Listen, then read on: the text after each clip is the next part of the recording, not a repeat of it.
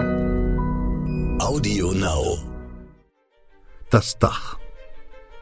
Im Jahr 1991 feiern die Menschen in Russland das Ende der Sowjetunion. Doch was sich als Zeitalter neuer Freiheit ankündigt, wird zu einem entfesselten Spiel um Reichtum und Macht, in dem brutale Banden Unternehmern und Politikern ein Dach aufzwingen, Schutz gegen Geld. Und so entsteht der wohl größte Verbrecherstaat der Geschichte.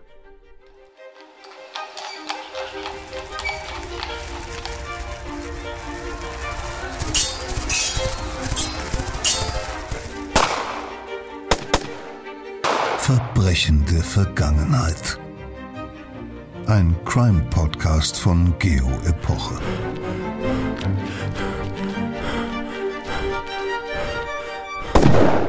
Hallo, herzlich willkommen. Mein Name ist Insa Bethke. Ich bin Redakteurin bei Geo Epoche und habe vorweg einen kurzen Hinweis für Sie.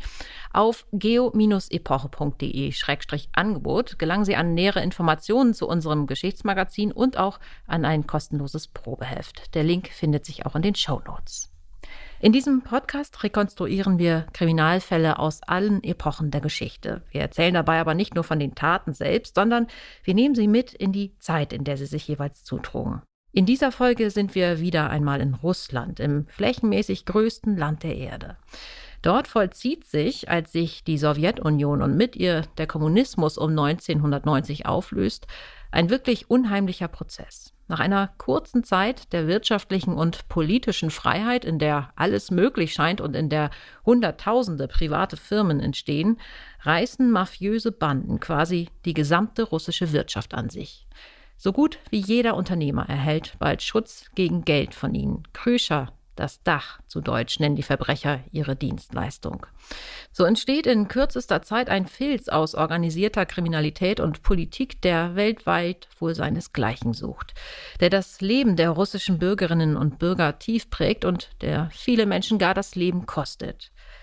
Wie es dazu kam, darüber spreche ich jetzt mit meinem Kollegen Johannes Teschner. Er hat sich als Redakteur der Geopoche-Ausgabe 1989 und die Folgen intensiv mit dieser Umbruchszeit befasst. Hallo Insa. Hallo Johannes, schön, dass du hier bist. Lass uns vielleicht als erstes mal klären, inwiefern sich Russland nun als der wohl größte Verbrecherstaat der Geschichte bezeichnen lässt. So war es ja eben anfangs zu hören. Ja, das ist natürlich ein gewaltiger Superlativ und der ist natürlich nicht für alle Zeiten zu verstehen, sondern bezieht sich auf die frühen 1990er Jahre, als die Sowjetunion zusammenbricht. In diesen Jahren, da steigt die Verbrechensrate in Russland wirklich extrem an. Und da ist das Land geprägt von Kriminalität. Aber woran liegt das? Warum kann sich dieses neue, junge, freie Russland derart schnell in einen Schurkenstaat verwandeln? Ja, das liegt zum großen Teil schon an dieser einzigartigen historischen Konstellation, dass in der Zeit, als die Sowjetunion zusammenbricht, das sozialistische Modell endet, der Kapitalismus kommt mit Macht, es gibt in kurzer Zeit sehr viel Besitz zu verteilen und gleichzeitig hat man in der Zeit einen sehr schwachen Staat, der nicht fähig ist und zum Teil auch nicht willens ist, diesen radikalen Wandel auch nur einigermaßen zu kontrollieren. Mhm, dazu hören wir später noch mehr. Gehen wir vielleicht erstmal noch einen Schritt zurück. Erklär doch bitte mal, wie es damals, also vor rund 30 Jahren, so lange ist es ja her, überhaupt zum Zusammenbruch der Sowjetunion kommt. Das ist ja nicht von heute auf morgen passiert. Das stimmt. Also als die Sowjetunion 1991 offiziell endet, da hat sie schon einen langen Abstieg hinter sich. Man kann eigentlich sagen, dass mindestens die gesamten 80er Jahre so Siechtum der, der späten Sowjetunion sind. Das Riesenreich hat ja damals etliche Baustellen, auf denen es nicht mehr läuft. Was sind denn die größten? Also da ist zum einen das Wettrüsten mit den USA im Kalten Krieg. Das ist viel zu teuer für die Sowjetunion. Dann gibt es ab 1979 auch noch den Krieg in Afghanistan, der katastrophal läuft für Moskau. Und ganz grundsätzlich funktioniert das kommunistische Wirtschaftssystem einfach nicht richtig, also die, die Planwirtschaft. Da ist es so, dass die avisierten Ernteerträge meistens weit unter dem Soll bleiben. Viele Fabriken sind veraltet, Maschinen gehen oft kaputt, in den Supermärkten bleiben Regale leer. Und der Staat, der eigentlich eh schon kein Geld hat, muss die Preise subventionieren, damit die Lebensmittel einigermaßen bezahlbar bleiben. Also viele Baustellen, wie du gesagt hast, und kurz gesagt, die Sowjetunion in den 80er Jahren ist ein System am Abgrund. Ein System, das dann Michail Gorbatschow als Generalsekretär der KPDSU, also der Kommunistischen Partei der Sowjetunion, nochmal zu retten versucht. Mhm. letzter Versuch, das marode System durch Reformen doch noch zukunftsfähig zu machen. Da gibt es ja die Schlagworte, die wir alle kennen, Glasnost, Offenheit und Perestroika, Umbau. Das sind zum Beispiel, Gorbatschow nimmt so vorsichtige Schritte in Richtung Privatwirtschaft vor, gibt Unternehmen mehr Freiheit. Er lässt auch mehr Meinungsfreiheit zu. Aus heutiger Sicht muss man sagen, dass das alles zu wenig und zu spät war. Ironischerweise baut Gorbi mit seinem Kurs auch den Mann auf, der schließlich maßgeblich zu seinem Sturz beitragen wird und auch zum Ende der Sowjetunion. Das ist Boris Jelzin. Was genau macht Gorbatschow da nun? Teil seines Reformprozesses ist, dass er die Führungsriege der KPDSU austauscht zum großen Teil, dass er reformwillige, jüngere Politiker fördert. Und einer von denen ist halt auch Boris Jelzin, der damals der Moskauer Sektion der Kommunistischen Partei vorsteht. Er ist extrem ehrgeizig, der will nach oben und er stellt sich dann bald gegen Gorbatschow, wirft ihm ein viel zu geringes Reformtempo vor. Und Gorbatschow versucht dann seinen Konkurrenten kalt zu stellen, versetzt ihn in die Provinz aber es funktioniert nicht, er wird ihn nicht mehr los, denn 89 gibt es dann erstmals halbwegs freie Wahlen in der Sowjetunion, was übrigens Teil von Gorbatschows Reformprozess ist. Und da in diesen Wahlen holt dann der sehr beliebte Jelzin, der im Volk als Erneuerer gilt und als Hoffnungsträger für eine bessere Zukunft, in seinem Wahlbezirk ganze 89 Prozent. Mhm, schlecht für Gorbatschow. Ziemlich schlecht für Gorbatschow. Zumal seine Reformansätze halt auch nicht richtig greifen. Also die Versorgungskrise in den Läden spitzt sich weiter zu. Selbst Butter und Milch sind bald unbezahlbar, weil der Staat eben die Preise auch nicht mehr richtig subventionieren kann. Die Lage ist sehr schlecht, als dann im Epochenjahr 1989 der Ostblock in Osteuropa weitgehend zusammenbricht und sich sogar auch mit den baltischen Staaten ehemalige Sowjetrepubliken für unabhängig erklären, da wirkt das dann natürlich wie ein Brandbeschleuniger für den Niedergang der Sowjetunion. Und man kann sagen, dass Gorbatschow fortan die Situation auch zunehmend entgleitet. Also er kann zum Beispiel dann wichtiger Punkt nicht verhindern, dass Jelzin mit Hilfe eines Referendums durchsetzt, dass Russland fortan von einem vom Volk gewählten Präsidenten regiert werden soll. Und diese Wahl findet dann im Sommer 91 statt und Jelzin gewinnt sie mit 57 Prozent. Mhm. Ist denn der Machtkampf zu dem Zeitpunkt dann zwischen Gorbatschow und Jelzin entschieden? So gut wie. Es gibt dann noch einen letzten Stoß für Gorbatschow. Das ist ein Putsch im August 1991 von alten rückwärtsgewandten Parteikadern, die das, das alte System der Sowjetunion bewahren wollen und denen Gorbatschow zu progressiv ist, der ja durchaus die Sowjetunion reformieren möchte. Dieser Putsch scheitert, das ist ein absurd dilettantisches Vorhaben, aber Jelzin, clever wie er ist, nutzt diesen Putsch, um sich weiter als Freiheitskämpfer gegen die alten Parteikader zu profilieren. Und die Stimmung wird noch eindeutiger pro Jelzin im Volk und noch mehr Anti-Sowjetunion. Und spätestens ab da gibt es kein Zurück mehr. Die Sowjetunion besteht nur noch auf dem Papier und wird dann ja auch im Dezember 1991, wie gesagt, offiziell abgeschafft. Und nun ist in Russland Jelzin der neue starke Mann. Mhm. Und dann kommt der Kapitalismus und mit ihm das Verbrechen. Es gab natürlich auch schon vorher Verbrechen in Russland. Wir haben ja auch eine Podcast-Folge über die sogenannten Diebe im Gesetz. Mhm. Das war eine kriminelle Bruderschaft, die im Gulag entstanden ist, dem Straflagersystem der Ära Stalin. Genau. Und man sieht also auch vorher gab es Kriminalität und auch organisierte Kriminalität, aber man kann sagen, um im Wirtschaftssprech zu bleiben, dass der Kapitalismus wie ein Konjunkturprogramm für das Verbrechen wirkt. Inwiefern das? Kannst du das noch ein bisschen erläutern? Ja, da muss man sich nochmal diese Konstellation, von der ich anfangs sprach, also dass eine gesamte Staatswirtschaft in sehr kurzer Zeit privatisiert wird, dass enorme Werte zu verteilen sind. Die ehemaligen Staatsunternehmen. Genau, dass es auch neue Freiheiten gibt in der Wirtschaft, dass sehr viel Geld im Umlauf ist, hunderttausende neue Firmen entstehen. Also ein riesiger Wandel im Zeitraffer. Und gleichzeitig gibt es in dieser Zeit einen Staat, der nicht mal mehr seine grundlegenden Aufgaben erfüllen kann und erst recht nicht in der Lage ist, diese enorme Dynamik in dieser Zeit einigermaßen zu kontrollieren. Aber wieso ist dieser russische Staat so schwach? Ja, auch das ist ein längerer Prozess. Das geht auch unter Gorbatschow schon los. Der will ja die Sowjetunion reformieren. Und um auch Zustimmung zu bekommen für seinen Reformkurs, gibt er Kompetenzen ab, lockert Moskaus eisernen Griff und stärkt die Kompetenzen in den einzelnen Provinzen, also lokale KP-Chefs werden einflussreicher, Direktoren von Staatsbetrieben und auch KGB-Geheimdienstfunktionäre. Also die sind sehr einflussreich in ihren jeweiligen Territorien und die sind es auch noch, als dann das Staatseigentum privatisiert wird. Da gibt es sehr viele alte Seilschaften und viele von diesen Funktionären sind nicht gerade interessiert an einem fairen, transparenten und kontrollierten Übergang in die Privatwirtschaft, sondern eher daran, selbst möglich viel abzugreifen. Mhm. Und so ist es so, dass der Staat nicht von dieser enormen Privatisierung profitiert, sondern eigentlich wird er ausgenommen nach allen Regeln der Kunst. Staatseigentum wird sehr oft zu Schleuderpreisen veräußert und viele Funktionäre denken, wie gesagt, in erster Linie an sich. Ja, aber sicher nicht alle. Nee, sicher nicht alle. Man muss aber sagen, dass den Staatsdienern, die ehrlich sind, die wirklich den Staat dienen möchten, dass denen oft die Mittel fehlen. Also die öffentlichen Stellen in Russland sind total unterfinanziert, die Justiz, auch die Polizei. Es gibt da eine Zahl, dass allein bei der Moskauer Polizei 1992 mehr als 6000 Planstellen unbesetzt sind. Also es gibt viel zu wenige Polizisten. Ihre Bezahlung ist meist unterirdisch und folglich ist auch die Motivation der Polizisten überschaubar, den Kampf aufzunehmen gegen diese zahlreichen Banden, die in der Zeit entstehen und die mitmischen im kapitalistischen mhm. Verteilungskampf und ihren Anteil wollen. Hm, da sind wir im Grunde bei unserem heutigen Thema, die russische Mafia. Genau. Die jetzt ganz groß wird. So wird sie genannt, wobei man sagen muss, dass dieser Begriff für Russland angewendet sehr viel schwammiger ist als beispielsweise für Italien. Also es ist eher ein Hilfsbegriff, kann man sagen, um die sehr facettenreiche Szene der organisierten Kriminalität in Russland irgendwie zusammenzufassen.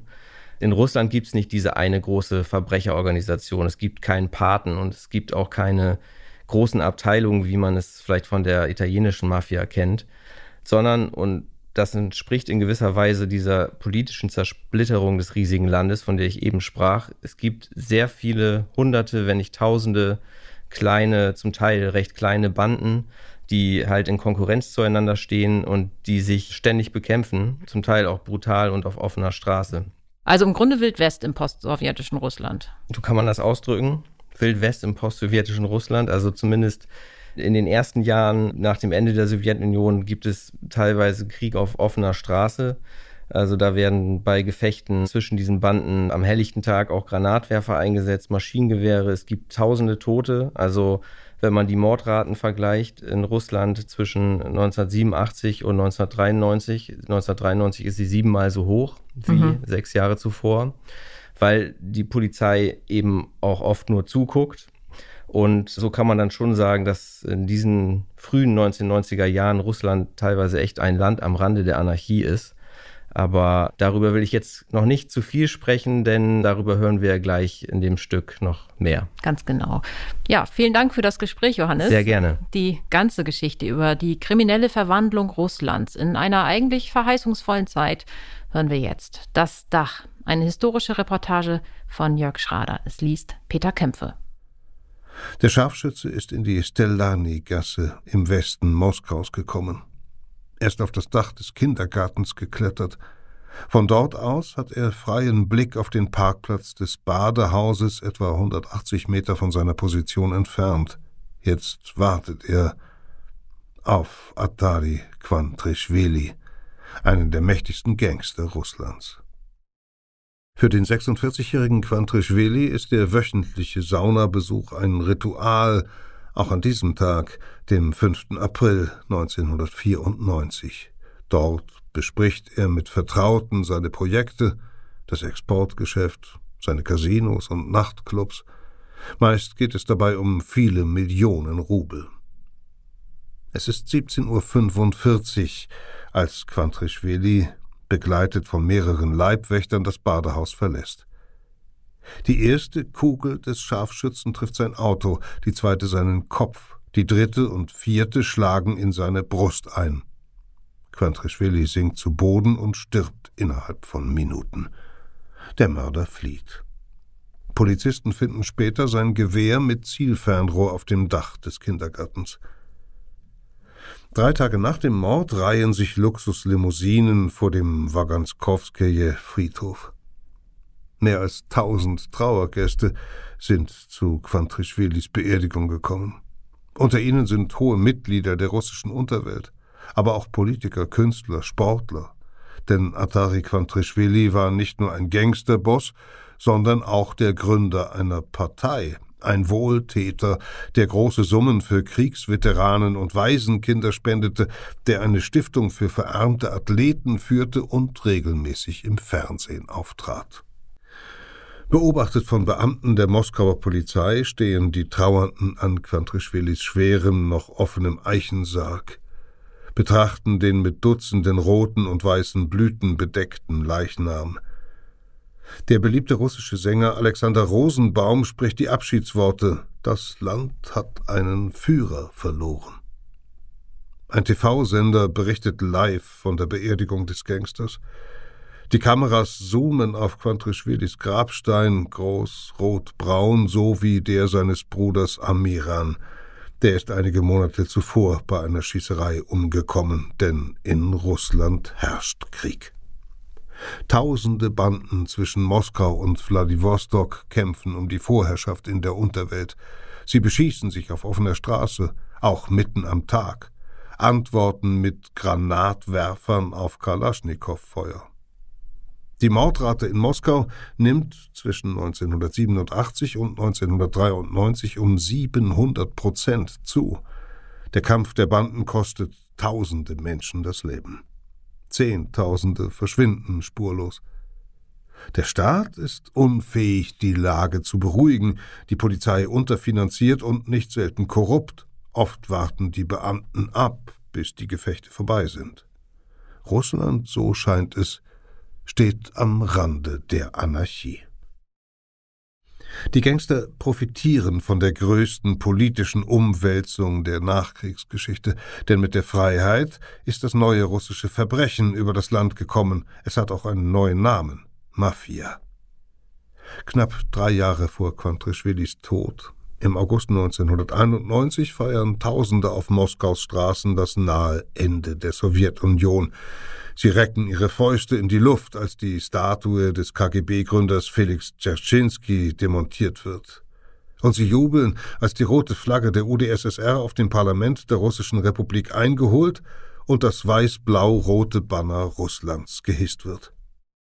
Wenige Monate nach den Demonstrationen kommt Boris Jelzin, der neue, im Volk populäre Präsident der russischen Sowjetrepublik, mit den Präsidenten der Ukraine und Weißrusslands zusammen Gemeinsam beschließen die drei, den sowjetischen Zentralstaat, der ohnehin nur noch auf dem Papier besteht, endgültig aufzulösen. Michail Gorbatschow, der noch amtierende, aber politisch geschwächte Präsident der Sowjetunion, hat in den Monaten zuvor vergebens darum gekämpft, die Macht der kommunistischen Partei aufrechtzuerhalten. Er wird zu diesem Treffen nicht einmal eingeladen. Unter den Schlagwörtern Perestroika, Umbau und Glasnost, Offenheit hat Gorbatschow als Generalsekretär des Zentralkomitees der Kommunistischen Partei seit 1985 versucht, die wirtschaftlich marode Sowjetunion zu reformieren. Nach und nach lockerte er die staatliche Planwirtschaft, gab den großen staatseigenen Betrieben mehr Selbstständigkeit und erlaubte 1988 sogar privates Unternehmertum in einigen Sektionen der Wirtschaft. Doch was als Beginn einer neuen Freiheit gedacht war, geriet zum Startschuss für einen der gewaltigsten Siegeszüge in der Geschichte des organisierten Verbrechens und machte aus Russland innerhalb weniger Jahre den wohl größten Verbrecherstaat der Erde. Zwar ist bereits in den Jahrzehnten davor eine einzigartige Verbrecherkaste erwachsen, die Diebe im Gesetz, die zusammen mit korrupten Parteikadern eine Schattenwirtschaft aufgebaut haben, doch mit der Perestroika ergeben sich für Gangster völlig neue Möglichkeiten. Mit den Reformen eröffnen im ganzen Land Restaurants, Geschäfte, Friseursalons, Supermärkte und Wochenmärkte. Geschätzte 200.000 private Unternehmen sind es bis 1990. Millionen Russen sehen eine neue Chance. Doch so gut wie jeder Unternehmer bekommt bald nach der Eröffnung seines Betriebs Besuch. Die russischen Gangster wollen teilhaben am neuen Markt. Ihre Dienstleistung heißt Krischa, das Dach. Und das bedeutet Schutz gegen Geld. Einer der mächtigsten Anbieter von Schutz ist Juri Kuznetsov, ein späterer Konkurrent von Atari Quantrischvili. Der ehemalige Kellner begann seine kriminelle Karriere bereits um 1982 mit Betrügereien und Diebstählen. 1984 musste er für sechs Monate in ein Straflager. Als er wieder freikam, kehrte er in seinen Moskauer Stadtteil Solnzewa zurück und baute dort zusammen mit einem zweiten Mann ein Verbrechersyndikat auf, die Solnzewer Bruderschaft, die schnell hunderte Mitglieder zählte und zunächst vor allem mit Zuhälterei, Autodiebstählen und Glücksspiel Geld machte. Zu ihren Grundsätzen gehörte von Anfang an absolute Disziplin. Wer sich einer Anweisung widersetzte, musste mit Ausschluss oder sogar dem Tod rechnen. In der russischen Hauptstadt werden die neuen Unternehmer nun vor die Entscheidung gestellt. Entweder ihr bezahlt für euren Schutz oder ihr werdet bestraft. Manchmal schütten die Beschützer Benzin in einem Laden aus und drohen dem Inhaber sein Geschäft niederzubrennen oder sagen ihm, sie kennen den Schulweg seiner Tochter. Häufig mimen die Gangster bei ihren Besuchen altbekannte Rollen, hier der Aggressive, dort der Beschwichtigende. Sie erzählen Geschichten, die von Heckenscheren handeln und von abgetrennten Fingern. Bald wagt kaum noch jemand ihr Angebot abzulehnen. Und zahlt einer doch nicht, schlagen sie ihn zusammen, zerstören seinen Laden, erst mit Knüppeln, dann mit Brandbomben.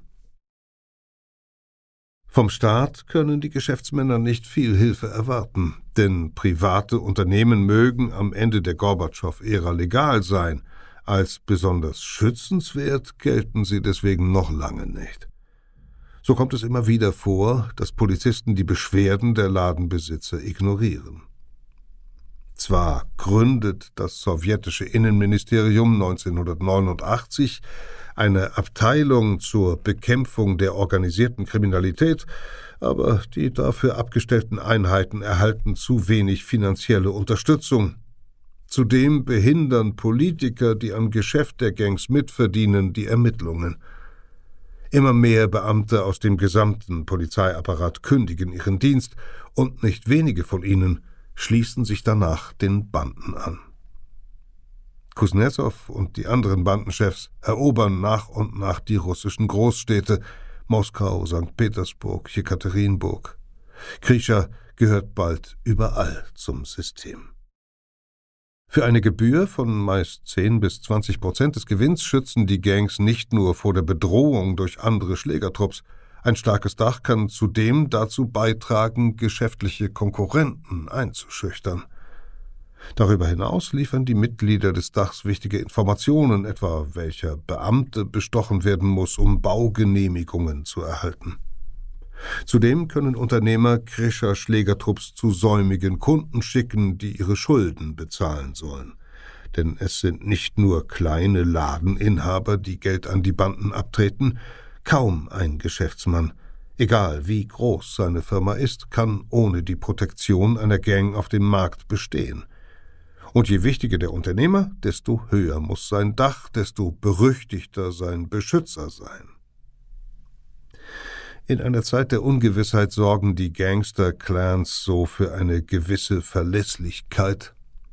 Und als die UdSSR Ende 1991 endgültig zusammenbricht, sind die Banden eine Konstante im Chaos. Dabei ist die russische Mafia keine einheitliche Organisation, sie hat keinen obersten Paten, sondern besteht aus einer Vielfalt von Banden, die nur lose oder gar nicht miteinander verbunden sind und deren Zahl bald in die Tausende geht. Als die russische Regierung beginnt, die großen staatseigenen Betriebe zu privatisieren, kaufen die Gangster unzählige Privatisierungsgutscheine auf, die die Regierung an jeden Bürger ausgibt. Eigentlich sollen die Gutscheine die Russen zu einem Volk von Teilhabern machen, sollen eine stabile Mittelschicht schaffen. Tatsächlich aber vergrößern sie nur den Graben zwischen Arm und Reich. So mancher Gutschein wechselt für eine Flasche Wodka den Besitzer. Nach der Gutscheinausgabe folgt die zweite Phase der Privatisierung. Jetzt werden viele der großen Betriebe versteigert und die russischen Bürger sind schockiert, für wie wenig Geld das ehemalige Staatseigentum nun den Besitzer wechselt. Denn oft sind die Versteigerungen abgekartet, stehen die Käufer von Anfang an fest. So kosten die 324 versteigerten Unternehmen im Schnitt weniger als 4 Millionen Dollar. Die russische Fischereiflotte aus Murmansk etwa 100 Schiffe, keines älter als zehn Jahre, wird für drei Millionen Dollar verramscht. Geschätzter Wert 20 Millionen Dollar. Damit solche absurd niedrigen Summen zustande kommen, fälschen hohe Beamte Unterlagen, geben Zahlen an, die um Jahre veraltet sind, und bevorzugen dann meist jene Interessenten, die zu den in der Sowjetunion gewachsenen Machtzirkeln gehören. Offizielle Restriktionen gibt es bei dem gigantischen Privatisierungsprozess kaum, der Bruch mit der Zentralwirtschaft soll absolut sein. In der UdSSR produzierten die großen staatseigenen Unternehmen nach Plan und das hieß, egal zu welchen Kosten, dann wurden die Waren per Dekret zwischen den Regionen getauscht. Eisschränke aus Murmansk gegen Schuhe aus Tiflis, Kohle aus Sibirien gegen Getreide aus der Ukraine. Doch im neuen Russland gelten auf einmal die Regeln des Kapitalismus. Der Staat zieht sich zurück, der Preis- und Konkurrenzkampf beginnt. Nun geht es um Gewinnmaximierung und die Akkumulation von privatem Vermögen. Innerhalb weniger Jahre vollzieht das Land den Wechsel zur Marktwirtschaft, macht im Zeitraffer eine Entwicklung durch, für die der Westen Generationen gebraucht hat. Und wer über die richtigen Verbindungen verfügt, kann jetzt sehr schnell sehr reich werden. Die Geschäfte der Gangster laufen gut, und so drängen immer mehr Banden auf den Markt. Bald schon wollen zu viele Gangster zu wenige Geschäftsleute beschützen. Kämpfe brechen aus, wie um jenen Großhändler, der 1992 im Zentrum Moskaus einen Supermarkt aufmacht, mit importiertem Gemüse in den Regalen und Fleisch in modernen Kühltruhen. Kurze Zeit nach der Eröffnung bezahlt der Händler eine Gang aus ehemaligen Polizisten, Karatekämpfern und Ringern, um Ruhe zu haben vor einer anderen Schlägertruppe. Als die beiden Gruppen im Supermarkt aufeinandertreffen, dreschen die Kampfsportler mit Knüppeln auf die Konkurrenten ein. Die Kämpfe um den Schutz millionenschwerer Unternehmer kosten etliche Menschenleben. Im Sommer 1993 fahren drei Wagen vor einem großen Moskauer Autohaus vor. Ohne Warnung eröffnen die Insassen das Feuer. Drei Minuten später sind drei Menschen tot, sechs weitere verwundet. Die Angreifer sind Mitglieder einer Moskauer Gang, die enge Verbindungen zu Kuznetsovs Solnzewa-Syndikat pflegt. Sie hatten dem Inhaber des Autohauses ihren Schutz angeboten, doch der hatte abgelehnt, mit dem Hinweis, er habe bereits ein Dach. Als Grisha dienen dem Unternehmer Angehörige jener Volksgruppe, die im Moskau der frühen 1990er Jahre gefürchtet ist wie kaum eine zweite. Tschetschenen. Als die tschetschenischen Gangster während der Perestroika aus ihrer Kaukasusrepublik in die russische Hauptstadt kamen, kannten die meisten Russen sie nur aus dem Geschichtsunterricht als Bergvolk, berüchtigt wegen seiner Blutfäden und seines leidenschaftlichen Kampfes willen.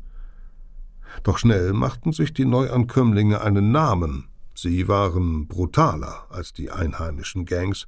Geschäftsleute, die ihren Schutz zurückwiesen, erhielten oft nur eine Warnung. Weigerten sie sich weiter, starben sie. Nach dem Ende der UdSSR öffnet die tschetschenische Regierung die Gefängnisse. Neben politischen Gefangenen kommen so auch etwa 4000 Berufsverbrecher frei. Die neue Reisefreiheit erlaubt es ihnen, sich auf den Weg zu machen in die großen Städte, auch nach Moskau.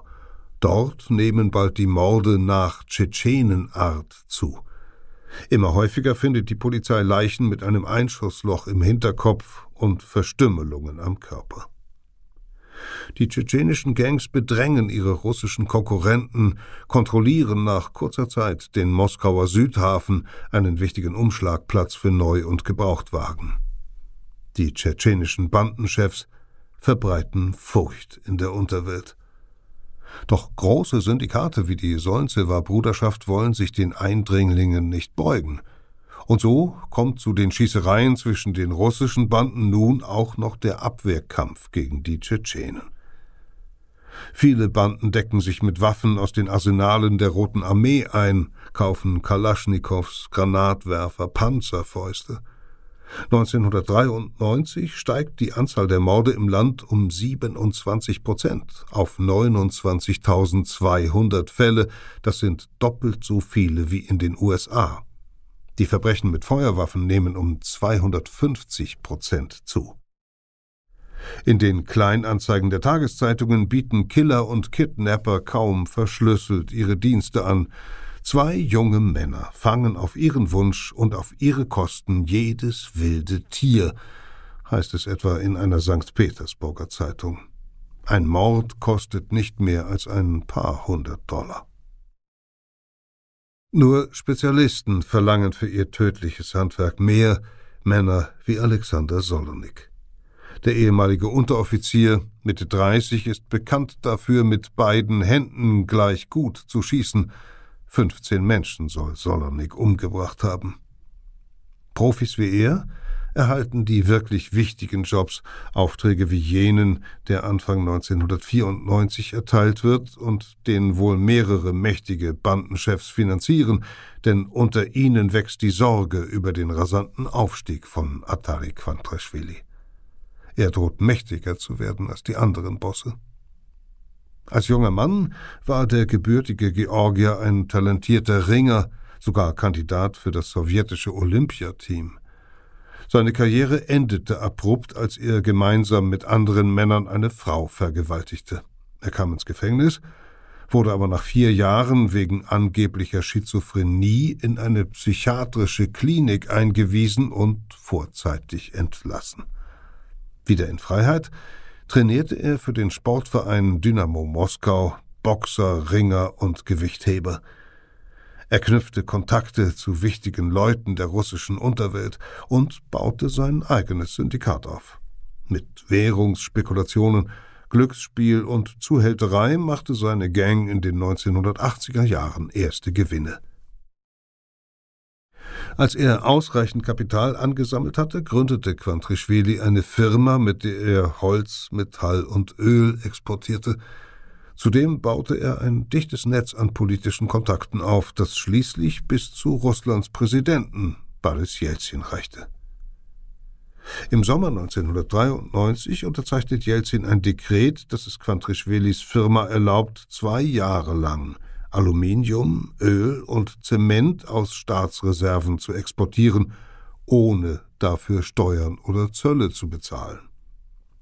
Offiziell sollen die Einnahmen in den Neubau eines gewaltigen öffentlichen Sportzentrums fließen, doch tatsächlich verschafft das Arrangement Quantrischwili eine langfristige Monopolstellung bei der Ausfuhr wichtiger Rohstoffe. Die anderen Mafia-Bosse sind jetzt gezwungen, viele ihrer Exportgeschäfte über Quantrischwili abzuwickeln. Während sie Verluste erleiden, wird der Georgier immer mächtiger.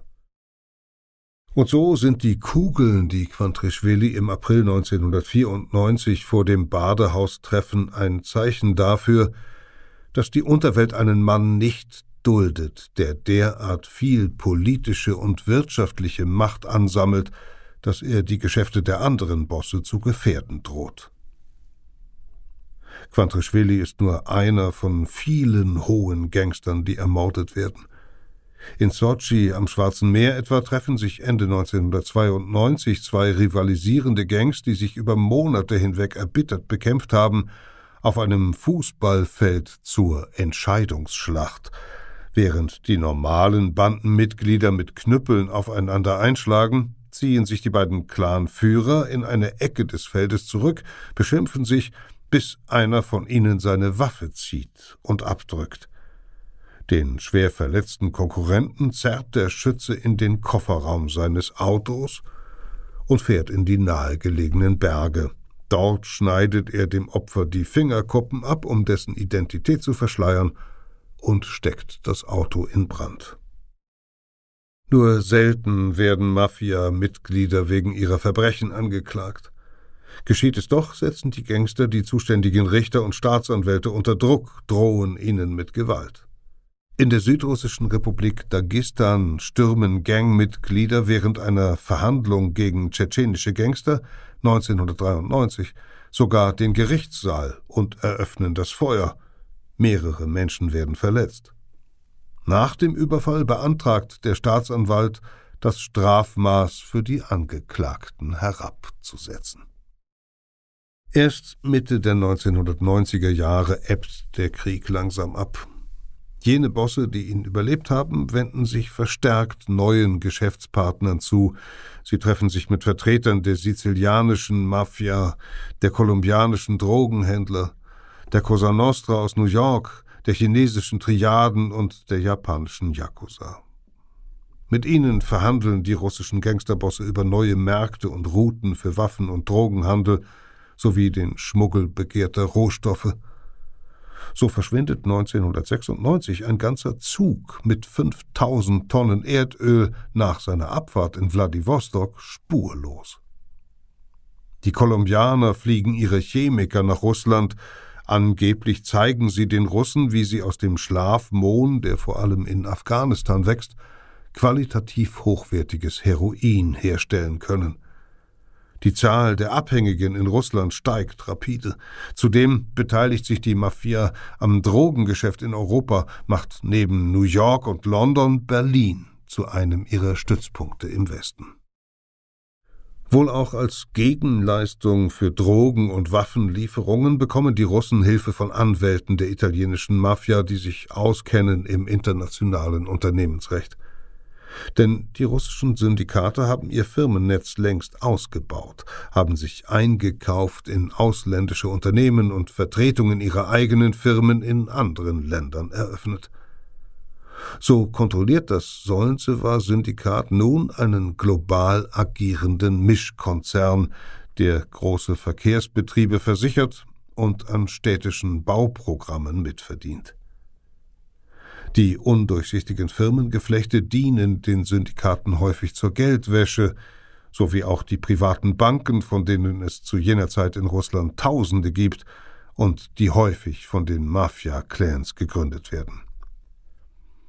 In der Sowjetunion galten Unternehmer als Verbrecher. Jetzt sind aus den Verbrechern Unternehmer geworden. Vor allem die Solnzewer Bruderschaft erweitert ihre weltweiten Kontakte konsequent. Von Israel aus, wohin er 1994 während der Bandenkriege emigriert ist, verhandelt Juri Kuznetsov mit den Spitzen der internationalen Verbrecherorganisationen. Wird man sich nicht einig, sterben Menschen. Denn die Mafia-Bosse mögen zwar Firmen und Banken besitzen, sie mögen sich als seriöse Geschäftsleute darstellen, doch nutzen sie noch immer jedes Mittel, um ihre Interessen durchzusetzen. Das ist ihr Vorteil gegenüber normalen Konkurrenten. Sie sind, wie es ein russischer Soziologe beschreibt, Gewaltunternehmer. Auch nach dem Ende der Bandenkriege beschäftigen die Bosse Killer wie Alexander Solonik. Der ehemalige Unteroffizier bekommt für sein mörderisches Geschäft so viel Geld, dass er sich eine Villa bei Athen leisten kann, die neben einem Pool auch ein Basketballfeld und einen kleinen Golfplatz bietet. Im Januar 1997 lädt Solonik eine frühere Miss Russland dorthin ein. Er lässt Svetlana Kotova, inzwischen ein Unterwäschemodel, am Flugzeug mit Blumen begrüßen und zu seinem Anwesen bringen. Vier Tage lang ruft Svetlana Kotova jeden Abend ihre Mutter an und sagt ihr, alles sei wie ein Wunder. Am fünften Tag, Svetlana ist im Obergeschoss der Villa, klingelt es. Die Männer an der Tür kommen aus Russland. Sie gehören einem Mafia-Clan an, dessen Führer Solonik für einen bis heute unbekannten Auftraggeber töten sollte, doch Solonik hat den Mord noch nicht ausgeführt. Während die Besucher mit Solonik reden, wirft einer von ihnen plötzlich eine Schnur um seinen Hals und erwürgt ihn. Dann gehen sie in den ersten Stock. Erst ein paar Monate später finden griechische Polizisten, verscharrt unter einem Olivenbaum, Svetlana Kotovas zerstückelten Leichnam. Seither haben die Mafia-Syndikate ihre weltweiten Verbindungen weiter ausgebaut und ihr Geld in legale Geschäfte aller Art investiert, etwa den Handel mit Kaviar oder Autos, und sind so als kriminelle Organisationen immer weniger greifbar geworden. Die Schutzgelderpressung, der Motor ihres Aufstieges, hat dagegen an Bedeutung verloren. Die Mafia scheint nach und nach unsichtbar zu werden, sich zu einem konturlosen Teil des globalen Wirtschaftskreislaufes zu entwickeln. Doch wenn sie bedroht wird, zeigt sie ihren Gegnern noch immer offen ihre Gnadenlosigkeit. 2004 erschießen gedungene Mörder in Moskau den prominenten amerikanischen Wirtschaftsjournalisten Paul Klibnikow, der trotz Drohungen regelmäßig über die Verbindungen von Wirtschaft, Politik und Verbrechen in Russland berichtet hatte. Heute besteht die russische Mafia aus wahrscheinlich einem Dutzend großer Netzwerke, die schätzungsweise ein Drittel des Bruttoinlandsproduktes erwirtschaften. Im September 2008, 14 Jahre nach dem Mord an Atari Quantrischvili, wurde ein früherer Offizier der Streitkräfte für diese Tat von einem Moskauer Gericht zu 23 Jahren Haft verurteilt. Peter Kämpfe las Das Dach, einen Text, der in der Mafia-Ausgabe von Geo Epoche erschienen ist. Sie können die Geschichte auch bequem nachlesen. Unser Digitalangebot Geo Epoche Plus, erreichbar unter geo-epoche.de, bietet Zugang zu mehr als 1000 historischen Reportagen und Sie können dort auch in ganzen Heften blättern. Bei Verbrechen der Vergangenheit geht's in zwei Wochen weiter mit einem der spektakulärsten Mordfälle der Antike. An einem milden Frühlingstag des Jahres 1152 vor Christus schneidet ein Angreifer Pharao Ramses III. den Hals durch. Der ägyptische Herrscher stirbt in den Gemächern seines Harems. Eine Bluttat, die fast 3000 Jahre zurückliegt, die sich dank neuer wissenschaftlicher Erkenntnisse aber in vielen Einzelheiten rekonstruieren lässt. Audio Now.